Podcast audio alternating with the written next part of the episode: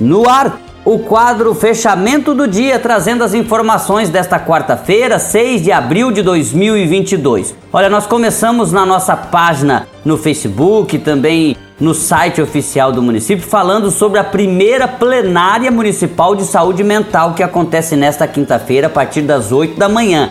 A sociedade toda está convidada para participar, já que nós temos que discutir o assunto e melhorar o atendimento e a integração das pessoas que têm transtorno ou deficiência mental juntamente com as demais na sociedade. Nós também temos um material aqui sobre CNH social. Inscritos no cadastro único podem obter a sua CNH gratuita. Material na nossa página esclarece mais sobre o assunto. A gente também fala sobre a frente de limpeza que está em andamento no município de Mundo Novo. Ela está no bairro São Jorge, na sequência irá para os bairros Fleck, Copagril, Vila Nova, Universitário, Tapajós, Itaipu e Bernec. Também uma informação aqui sobre a Dimatex, que em parceria com o município de Mundo Novo vai ceder quase 500 camisetas, 500 uniformes para os servidores das secretarias de Infraestrutura, Agricultura e Meio Ambiente. Junto desta matéria, a gente também informa sobre a Estrada Manuel Mendes,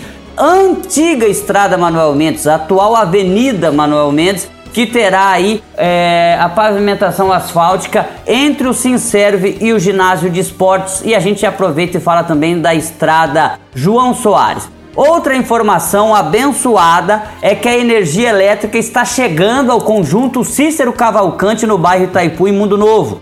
Após seis anos, onde essas famílias se instalaram no local, agora recebem através de benefício da Energisa, onde o prefeito Valdomiro em várias ocasiões visitou o escritório da empresa em Campo Grande, instala 20 postes para alta e baixa tensão para ter iluminação pública na rua Laurindo Maciel e também energia de qualidade para estes moradores. Para terminar, a gente vai trazer um material especial sobre a viola pantaneira que está com as suas inscrições abertas após emenda do deputado estadual Lídio Lopes, que faz com que é, este projeto retorne ao município agora de forma plena e de forma inteira com recursos próprios, já que antes era feito em parceria com a Itaipu Binacional. É isso, o quadro fechamento do dia fica por aqui. A gente volta amanhã. Um abraço e até lá!